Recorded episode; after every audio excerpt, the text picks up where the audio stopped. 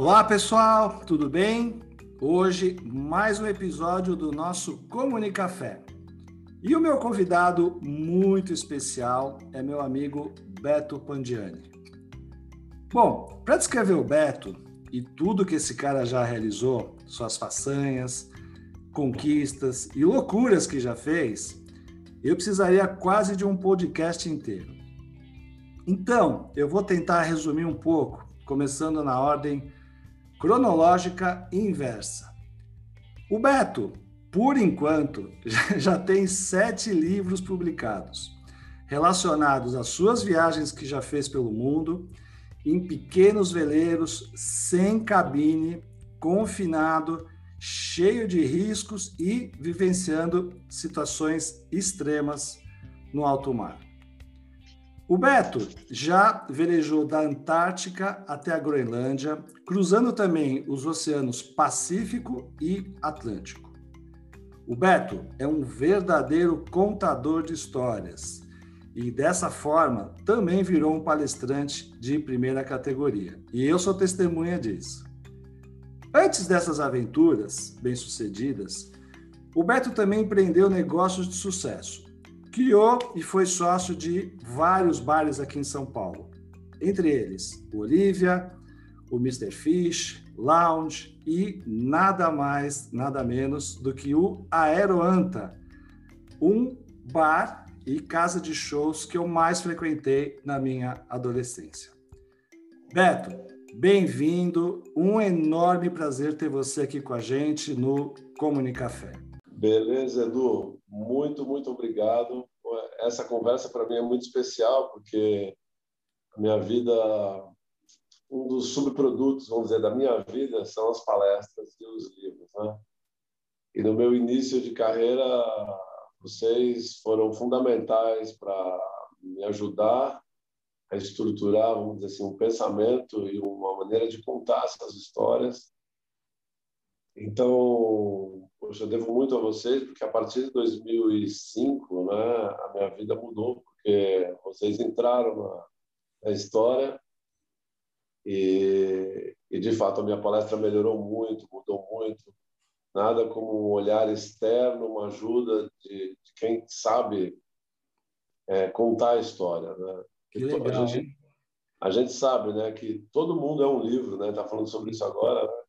É verdade. Todos nós somos um livro, né? Basta ter um olhar é, para você saber é, capturar aquilo que toca as pessoas, né? Na verdade, é a mesma coisa, né? Toda história tem, na verdade, é, o mesmo, a mesma dinâmica, né?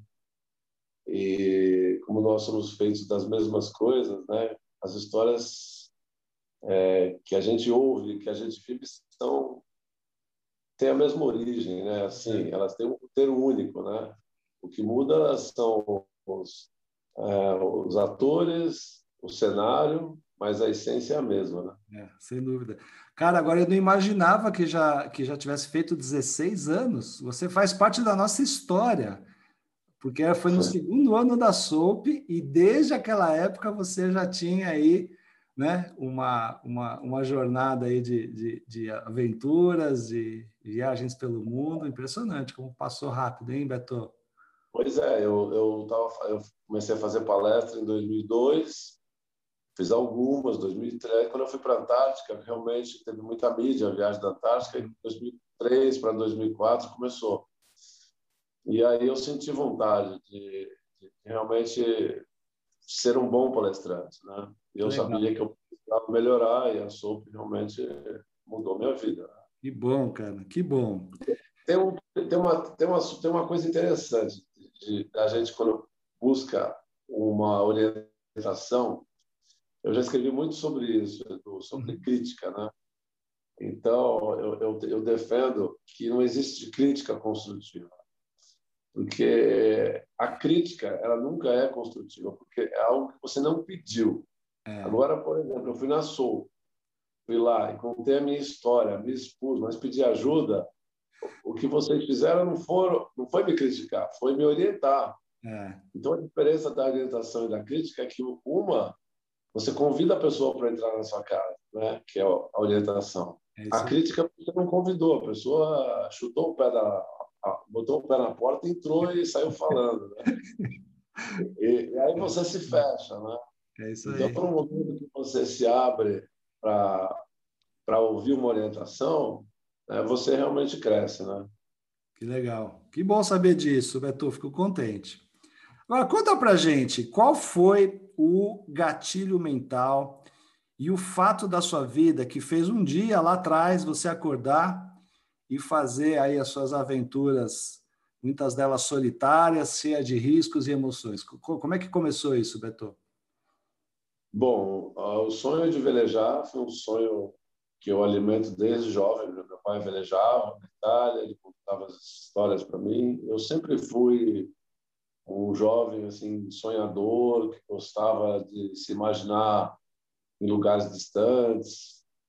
É, quando eu li algum livro, eu, ficava, tinha curiosidade de saber como era uma tempestade, né? Eu falava, será que um dia eu vou viver essa ter essa oportunidade de saber como é uma tempestade? Eu não queria me não me satisfazia com a narrativa do livro, de, de saber como é uma tempestade vivida por alguém. Eu viver. Agora, desde pequeno você, desde pequeno você já tinha esse contato íntimo com o mar ou isso foi uma coisa assim que veio da sua imaginação? Não, eu morava em Santos, né? Ah, tá. Santos. Pegava onda, pegava jacaré, nunca tive medo da de água, assim. E bom, eu creio que, que, que, tem coisas que a gente é difícil a gente provar ou saber se é o certo, mas eu tenho uma intuição muito forte de que a gente nasce com algumas habilidades, assim, memórias antigas, né? Eu tenho já muitas provas na minha vida, assim, de que realmente eh, foi algo que eu trouxe, né? Foi como se diz, assim, é, é o lugar que eu escolhi para me expressar. Então, as minhas experiências, né, para cada um, né, cada, as nossas profissões, o nosso ideal de vida estão estão ligados de maneira que a gente vem expressar algo nosso. Uhum. E eu uso muito né, nos meus textos, nas apresentações, nos filmes, no livro, o mar como um cenário interessante para a gente trazer histórias é, sobre o nosso mar de dentro, vamos dizer assim. Né? A gente consegue fazer muito paralelo, porque o mar é um lugar que realmente ensina muito. Então, esse foi o impulso meu, seguir realmente o meu meu coração, a minha intuição. Eu sentia que eu tinha que ir para esse lugar. E foi uma dessas, foram decisões muito acertadas, né? Na época eu tinha o Aroanta, o Olívia, o Singapura, e eu decidi largar tudo para fazer Miami da Bela, né? Uma viagem num barco sem cabine, né? Um Hobbycat 21 pés. Hum. Então a gente não tinha nenhuma garantia de que isso ia dar certo, que ia trazer algum retorno financeiro, zero. Foi o impulso do coração mesmo. Não, eu preciso ir. Sabe, aquele momento que você se joga no abismo, né? Hum. Você tem dúvidas, tem é, a dúvida e a incerteza, elas são grandes, mas a vontade é maior, sabe? Aquele, o impulso é maior. Isso a gente vê presente em todas as histórias, Edu, né? Você, como empreendedor, você sabe que um dia Cara, você teve que dar um mergulho no escuro, deu aquele gelo, mas você foi. E não foi guiado pelo racional. Né? Até porque no Brasil, se a gente for guiado pelo racional, a gente não faz nada. Né? É verdade. E a gente vai atrás daquilo, porque sabe que aquilo vai movimentar a tua vida de uma forma. vai trazer conexões, vai trazer aprendizados, experiências. E não tem julgamento se essas experiências vão ser difíceis ou fáceis, né? boas ou ruins, como a gente entende. Né? São experiências e pronto. Entendi. São elas que precisa. E Beto, você, você é, no, no, dia aí, no, no, ponto de virada aí que você falou, é agora, era um dia que você já tinha planejado ou você seguiu a sua intuição naquele momento? Você falou, tem que ser agora porque eu sinto que é. eu preciso que seja agora. Como é que foi? Não, tem que ser agora porque eu sinto que vai ser agora. Tá. Foi um encontro no Shopping Guatemi com o Marcos Susbacher, um amigo. A gente conversou sobre essa ideia. Eu, na, no Shopping Guatemi, eu tomei a decisão, voltei para minha casa decidido e não voltei atrás, não virei para trás, não me arrependi. Não foram anos fáceis. É... tive muitas dúvidas, mas, cara, parecia, sabe, assim, o depois que você começou a onda, te, te pega para descer a onda, você não tem como voltar, sabe? Sim, Foi. E, nossa, hoje eu agradeço muito a, a mim né, por ter tido a coragem de não ter apego, medo. É, a nossa mente é muito perspicaz para colocar armadilhas né, no caminho e eu não não caí nessas armadilhas do medo, de, de me boicotar, de falar não, você está ganhando dinheiro, você é famoso, você faz sucesso, você vai largar uma coisa que dá certo para fazer uma coisa que não tem ideia, né? Mas tem uma frase na minha cabeça do que eu tenho ela desde que eu me tenho vai assim uma um pouco mais na minha cabeça, minha mente um pouco mais organizada, não sei dizer quando, mas bem jovem. O meu maior receio na minha vida nunca foi morrer, nunca foi cair no mar, o tubarão cair e comer, nada disso. Sempre foi é, imaginar que no meus últimos segundos de vida, se é que eu vou ter essa oportunidade de fazer um balanço, uhum. é falar assim, puta, eu não me arrependi de nada, sabe? Sim. Então eu ficava pensando assim, imagina eu chegar no final da minha vida e falar, puta, tudo aquilo que eu sonhei, eu passei por cima, sabe? E não me ouvi.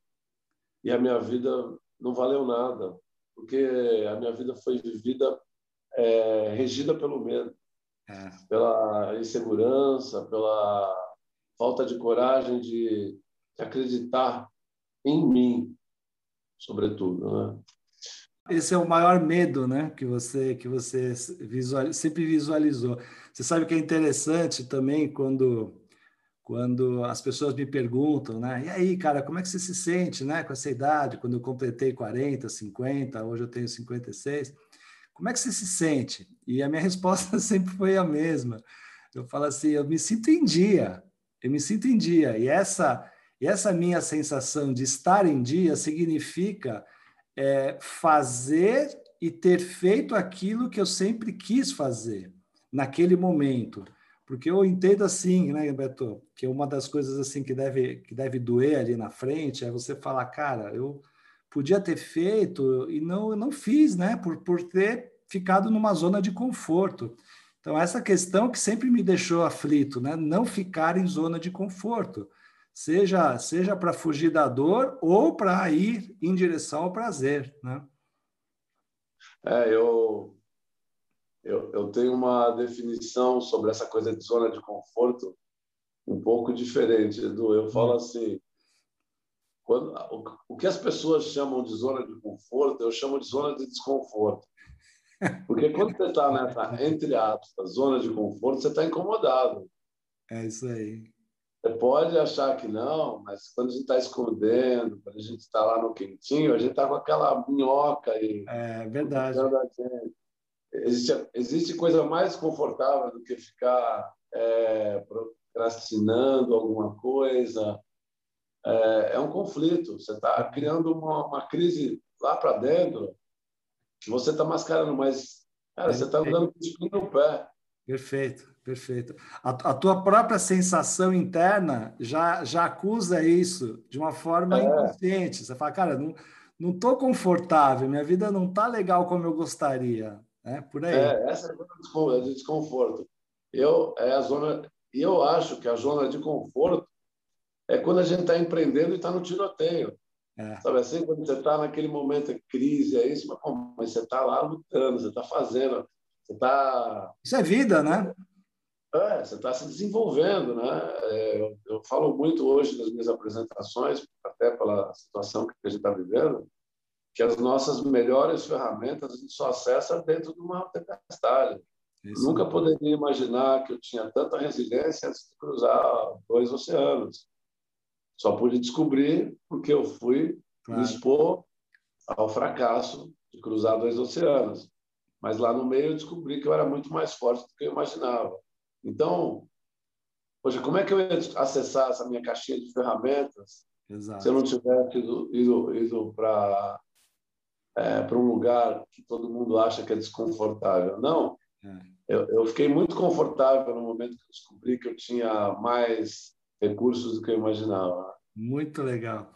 E Beto, nesses momentos de alto estresse que você teve por conta aí de riscos, né, que você enfrentou no mar, você consegue descrever como é que funcionava seus seus pensamentos, seus diálogos internos, né, dentro da sua mente, para ficar sob controle? Ou seja, você consegue descrever racionalmente qual foi ou qual é o seu modelo mental para gerir situações de extremo estresse?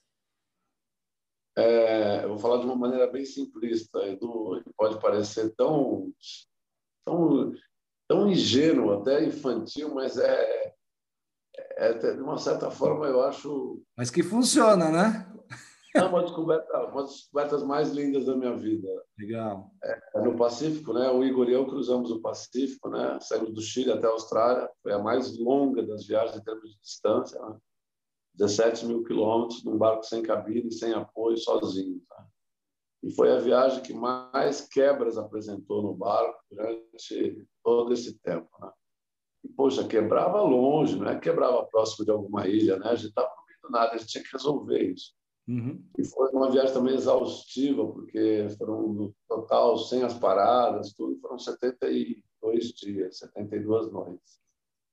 E pô, a gente achou que ia dormir de noite, não dormia, porque o barco pulava demais. A gente foi descobrindo que a gente tinha que dormir várias sonecas né, ao longo das 24 horas. Então, até o corpo se habituar com tudo isso, foram muitos, muitas semanas de exaustão, né? Alimentação diferente tudo mais. Exposto no começo ao frio, depois exposto ao calor, excesso de calor, chuva, vento forte, mau tempo, tudo, né?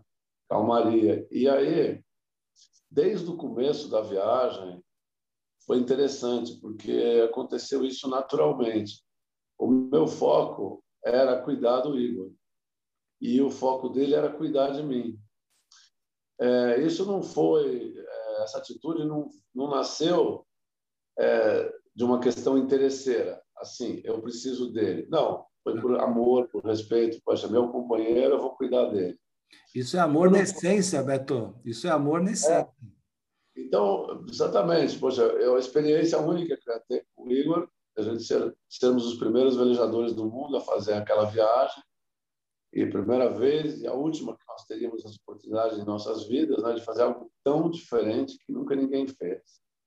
O que, nós íamos descobrir nessa viagem? Não sabíamos. Né? Fomos atrás dessa descoberta. E eu percebi logo no início que, poxa, eu precisava cuidar dele. Né? E ele, a mesma coisa. Isso foi intuitivo. E o que aconteceu é que quando você quer se sentir seguro, quando você quer se sentir protegido, cuide do outro.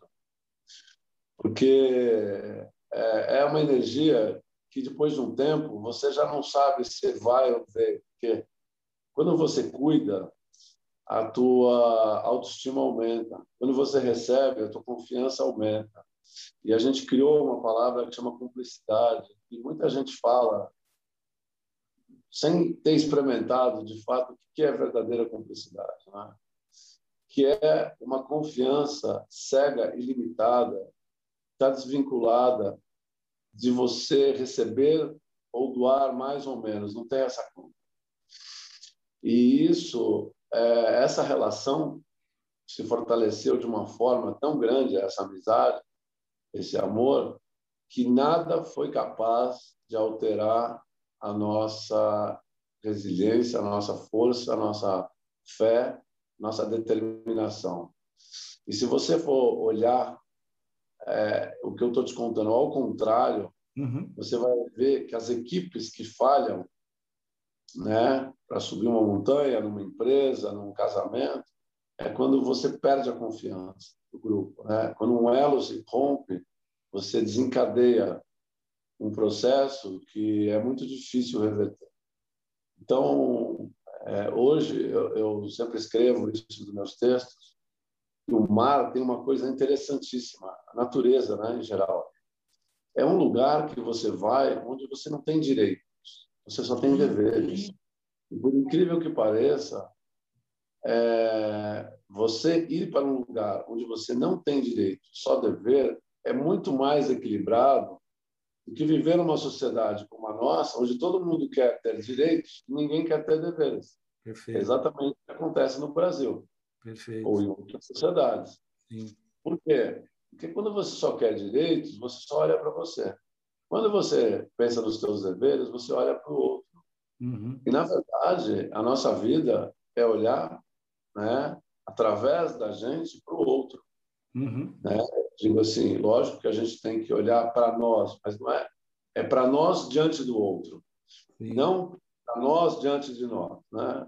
Só isso. Né? Como se fosse uma, um olhar egoísta, ou que o mundo se resume só aquilo que você sente é, que você quer para sua vida. Sim. Então, você, quando entende que existe uma coisa que se chama desejo e uma coisa que chama que o desejo está na mente, né?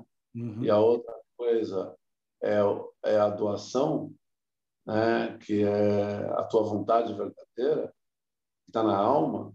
A tua alma tem necessidade de doar, a tua mente não.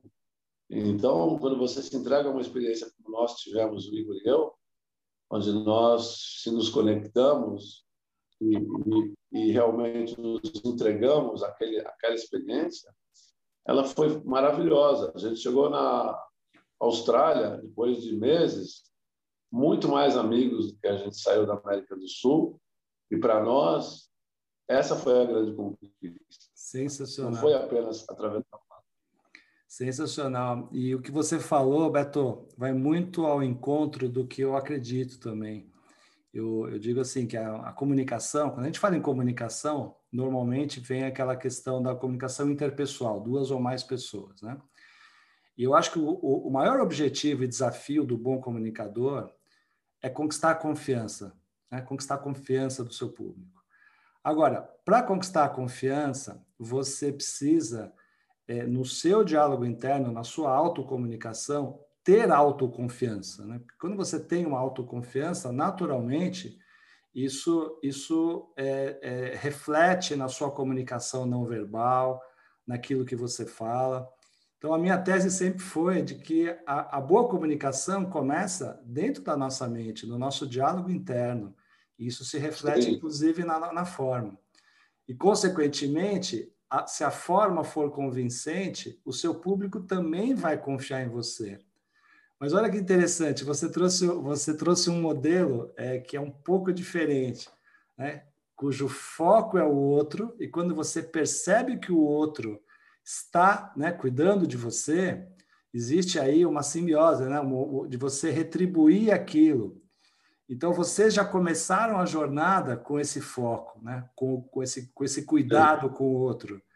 É, então, muito, muito lindo isso, cara. É, é uma, é uma é. visão, é uma visão que eu não que eu, é uma visão nova, que realmente muito, muito encantadora, muito legal. Tem, um, tem um, uma história judaica que eu já ouvi algumas vezes, não saberia dizer assim, ela contar ela com questão, mas basicamente assim que a diferença do céu e inferno, né, é que no no inferno tem uma mesa redonda cheia de comida, coisas maravilhosas, todos sentados em volta, só que todo mundo só tem um braço e a pessoa só consegue fazer um movimento lateral, assim, ela não consegue trazer a, a, a colher na boca, né? Tá. E eles se degladeiam, né? E no, no, no, no céu, é, a diferença é que um dá na boca do outro, né? A comida, né? É mais ou menos isso, assim, né? Então, é que as nossas atitudes aqui na nosso planeta a gente precisa dizer, comer muito arroz e feijão ainda para. E, não, e, e, aí, no que você falou, também tem muita compaixão, né? Compaixão pelo outro, autocompaixão Sim. também, né? Porque, porque você faz isso à medida que você também olha para si. Impressionante, muito Exato. legal, Beto. E, e, me conta uma coisa, quais foram assim as, as competências que você acredita que acabou desenvolvendo durante a viagem? É, é, o que, que você aprendeu ali no meio das, não só das tempestades, né, mas também dos momentos de, de, alto, de extremo prazer, que você é. fala, porra, isso aqui eu trouxe, isso aqui é, é, é um, vamos dizer assim, eu herdei dessas minhas viagens e isso hoje faz diferença na minha vida. Tem algo assim? Tem algumas questões? Ah, sim. Primeiro que a coisa mais básica de um barco à vela ou de um viajante é que ele tem muito claro aonde ele quer chegar. Isso é muito claro. Né? Você sai daqui, né? saímos do Chile, queríamos chegar na Austrália. Saímos de Cape Town, chegamos em Ilha Bela. Saímos de Ushuaia, chegamos na Antártica, e assim por diante. É, o fato de você ter isso muito claro o objetivo, é, né? É, isso, essa a determinação, ela é uma energia que se não tem um direcionamento para onde você coloca essa energia, uhum. você dispersa ela, né? Então, poxa, eu quero chegar aqui. Muitas vezes dentro de um ambiente corporativo, você tem isso dentro de um grupo, né? O grupo tem metas e tal. Mas eu vejo que muitas vezes é, essa esse grupo pode não ser produtivo ou até mesmo falhar, porque individualmente as pessoas não sabem onde elas querem chegar.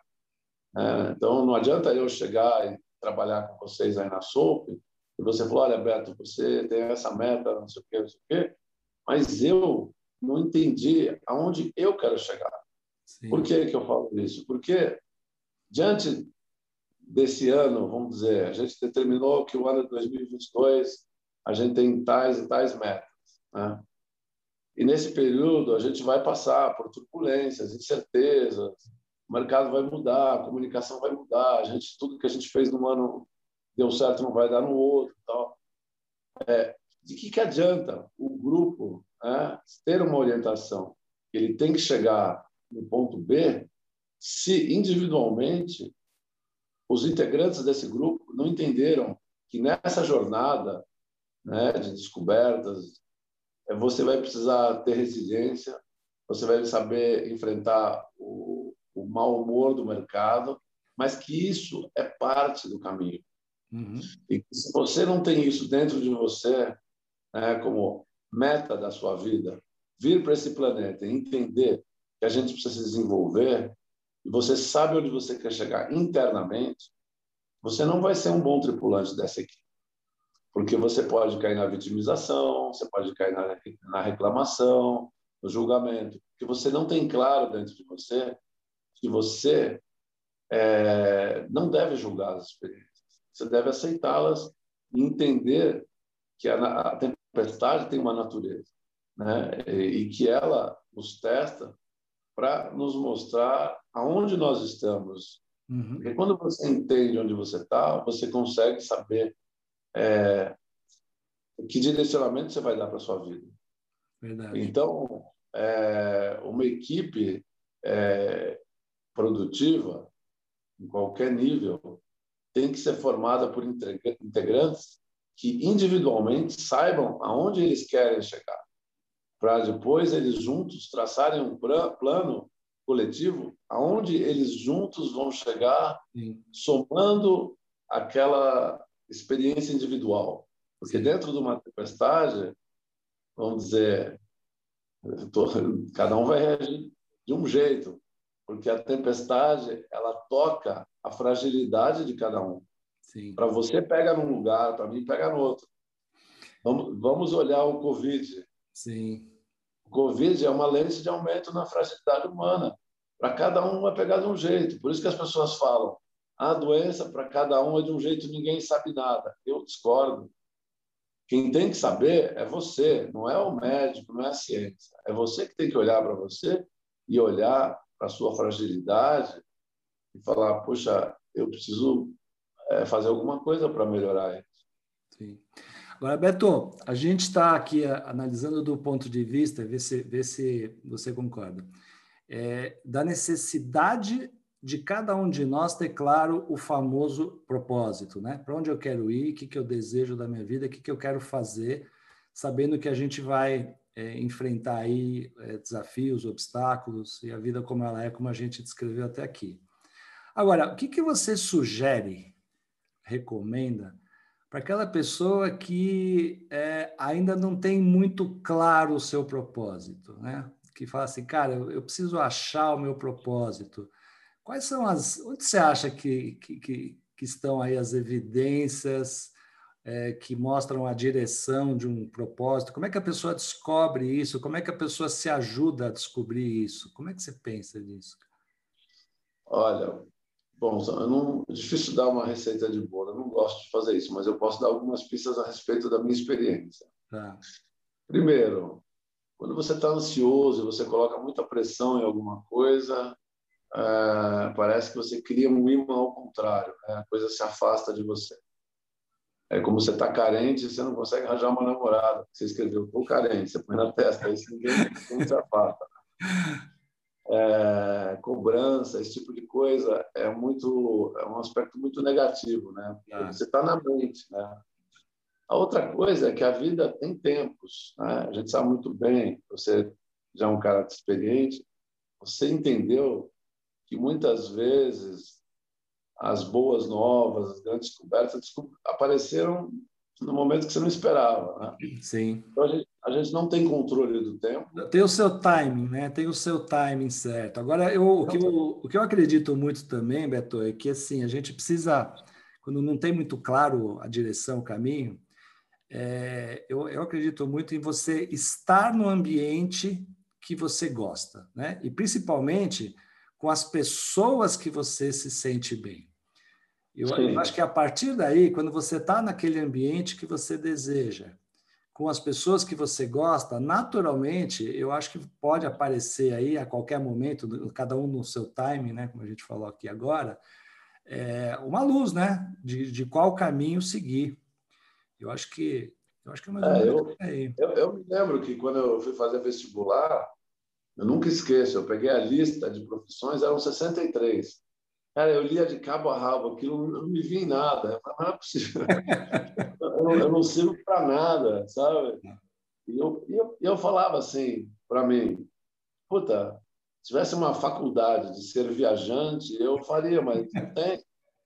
E eu falei, mas eu não posso ser um viajante, porque isso significa que eu sou um vagabundo, sabe? Hum. Eu não presto para nada, que eu não fiz nada. Era aquela cobrança também dos meus pais, né? Que eu tinha que ser isso, que eu tinha que ser aquilo, que eu tinha que estudar e tal, tal, tal, que eu tinha que ter formação. Bom, fui fazer o genérico, administração de empresas, né? E, obviamente, nem terminei. Faltava um ano fui embora da escola. Falei, não, não tem nada aqui que eu não quero. É por aí, sabe? Né? Não é por aí. Você sabe é, que eu tenho, eu tenho um caso também de um grande amigo meu, que ele sempre foi apaixonado por Fórmula 1 e sonhava ser, ser um piloto de Fórmula 1. Você sabe que ser piloto de Fórmula 1 é praticamente é. querer ser um astronauta, né, cara? É muito, é muito difícil, são pouquíssimos no mundo. Duas coisas que eu quis ser, astronauta e piloto de Fórmula 1. Ah, pois é, eu queria ser jogador de futebol também. Bom, aí, o é, que, que ele fez? Chegou um momento da vida dele que ele falou, cara, eu vou, eu vou, eu vou estar no ambiente relacionado ao que eu gosto de fazer. E ele sempre foi um, ele foi um ótimo né, piloto.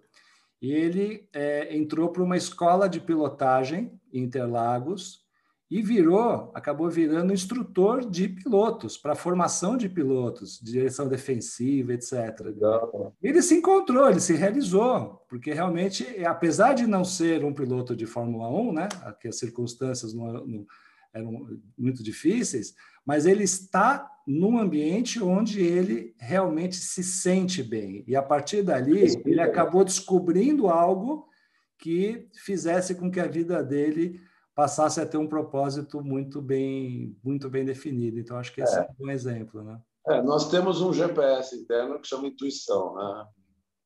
É, a intuição, assim, se eu fosse dizer, é uma voz que sussurra. E atualmente, a tua programação é um, uma voz que grita, né? Sim. Então, todas as vezes que você está muito mental, você não ouve a tua intuição. E quando é que você está mental? Quando você tem medo, quando você está se cobrando, quando você está preocupado, quando você está querendo dar satisfação para seus pais, quando você não está se ouvindo. Agora, se você se aquietar, dificilmente você não vai ouvir a tua intuição. É. Dificilmente. Porque... Primeiro, precisa estar em paz com você, né? Eu acho que, em primeiro lugar, é você você é. estar numa, numa boa frequência aí dentro de dentro de você, a partir daí as coisas começam a ficar mais claras, né? Mas de novo, tem um ponto fundamental, né? É a confiança. Sim. Né? A confiança é aquilo que é, é, o, é o pilar fundamental da construção espiritual e humana é a confiança. Você não confia naquilo que você sente, você não consegue acessar nada que tem de verdadeiro em você. Perfeito. Você vai ser provavelmente controlado por pensamentos, por pessoas, por movimentos, né? A gente vê isso na ideologia, a gente vê isso na religiosidade. Pessoas são controladas por mentes, né? Por medo, tudo mais. Né? É. Nunca, nunca pela intuição. É, e muitas vezes quando você vai por aí, você vai de acordo com as circunstâncias, né? Você não está à frente do seu veleiro, né, Beto? Você não. Tá no controle. Eu acho muito legal uma, uma, uma, fra uma frase que você que você fala, né? Que é assim, que você fala que é, velejar é o mesmo que jogar xadrez com o vento. Com o vento. É sensacional. É, é, é você jogar xadrez com a vida, né? Mas tendo uma, uma estratégia. Tem que ter uma estratégia para enfrentar os obstáculos e dificuldades. Muito legal isso. É, tem momentos da vida da gente que o vento é contra, né? Então é mais difícil. É. Quando o vento vira e a vida é cíclica, a gente sabe disso, poxa, é esse momento você tem que aproveitar. Né? A vida está falando que agora é sua vez de avançar. É isso aí. Beto, Olha, tem papo aqui para a gente ficar aí a... o dia inteiro conversando. Isso é motivo aí para a gente pensar já no, nos próximos bate-papos nossos. Cara, muito obrigado aí pela tua presença, por compartilhar aí tua visão, tua visão sempre, sempre especial e inspiradora. Muito legal. Obrigado aí pela presença, viu, Beto? Foi um super prazer, Edu. Gosto muito de você e, cara, Também a tua energia, ela com certeza é fundamental para você conduzir a, a equipe Legal. para mares seguras. Isso aí, ganhei meu dia. Obrigado. Ah, Beto, só mais uma informação. Quando é que saem seus próximos livros e qual que é o melhor meio para que as empresas possam entrar em contato com você para conhecer aí as, os temas das suas palestras? Dá, dá dica aí para nós. É fácil, né? O meu e-mail é o pandiane.terra.com.br, que está no meu site. Uhum. É, eu tenho Instagram, LinkedIn, YouTube, Flickr, é, Facebook. Não tem como não te achar. Se botar Beto Pandiane, até os casamentos saem. E os livros, e os livros? Qual é o próximo? É, tem sete livros publicados no meu, por exemplo, no meu, no meu site tem os livros, no meu Instagram tem o Linktree com todas as, as editoras direitinho. E a, o ano que vem é, sai a oitava viagem, né? Alasca, Groenlândia. Vamos fazer um filme sobre mudanças climáticas. Nesse momento eu estou captando recursos. É um filme que fala sobre o derretimento da calota polar e as consequências para o planeta sai um livro chamado Espaguete Picolé na Terra do Vento, é um livro juvenil que eu escrevi, é um projeto de, de educação ambiental. Eu conheci, esse é muito ano, lindo esse projeto. Este ano, se tudo der certo, a gente viabiliza. E, e é isso. Que bom. e aí estou fazendo um livro mais pessoal aí, que é um livro de reflexões, que chama Quando os Dois Mares Se Encontram. Opa, então já está marcado aí o próximo podcast aí para falar sobre esse livro, hein? Fechado. Fechou. Legal, Obrigado. Betão. Um grande abraço. E eu também agradeço muito a sua presença que esteve aqui com a gente em mais um episódio do Comunicafé. Um grande abraço e até a próxima.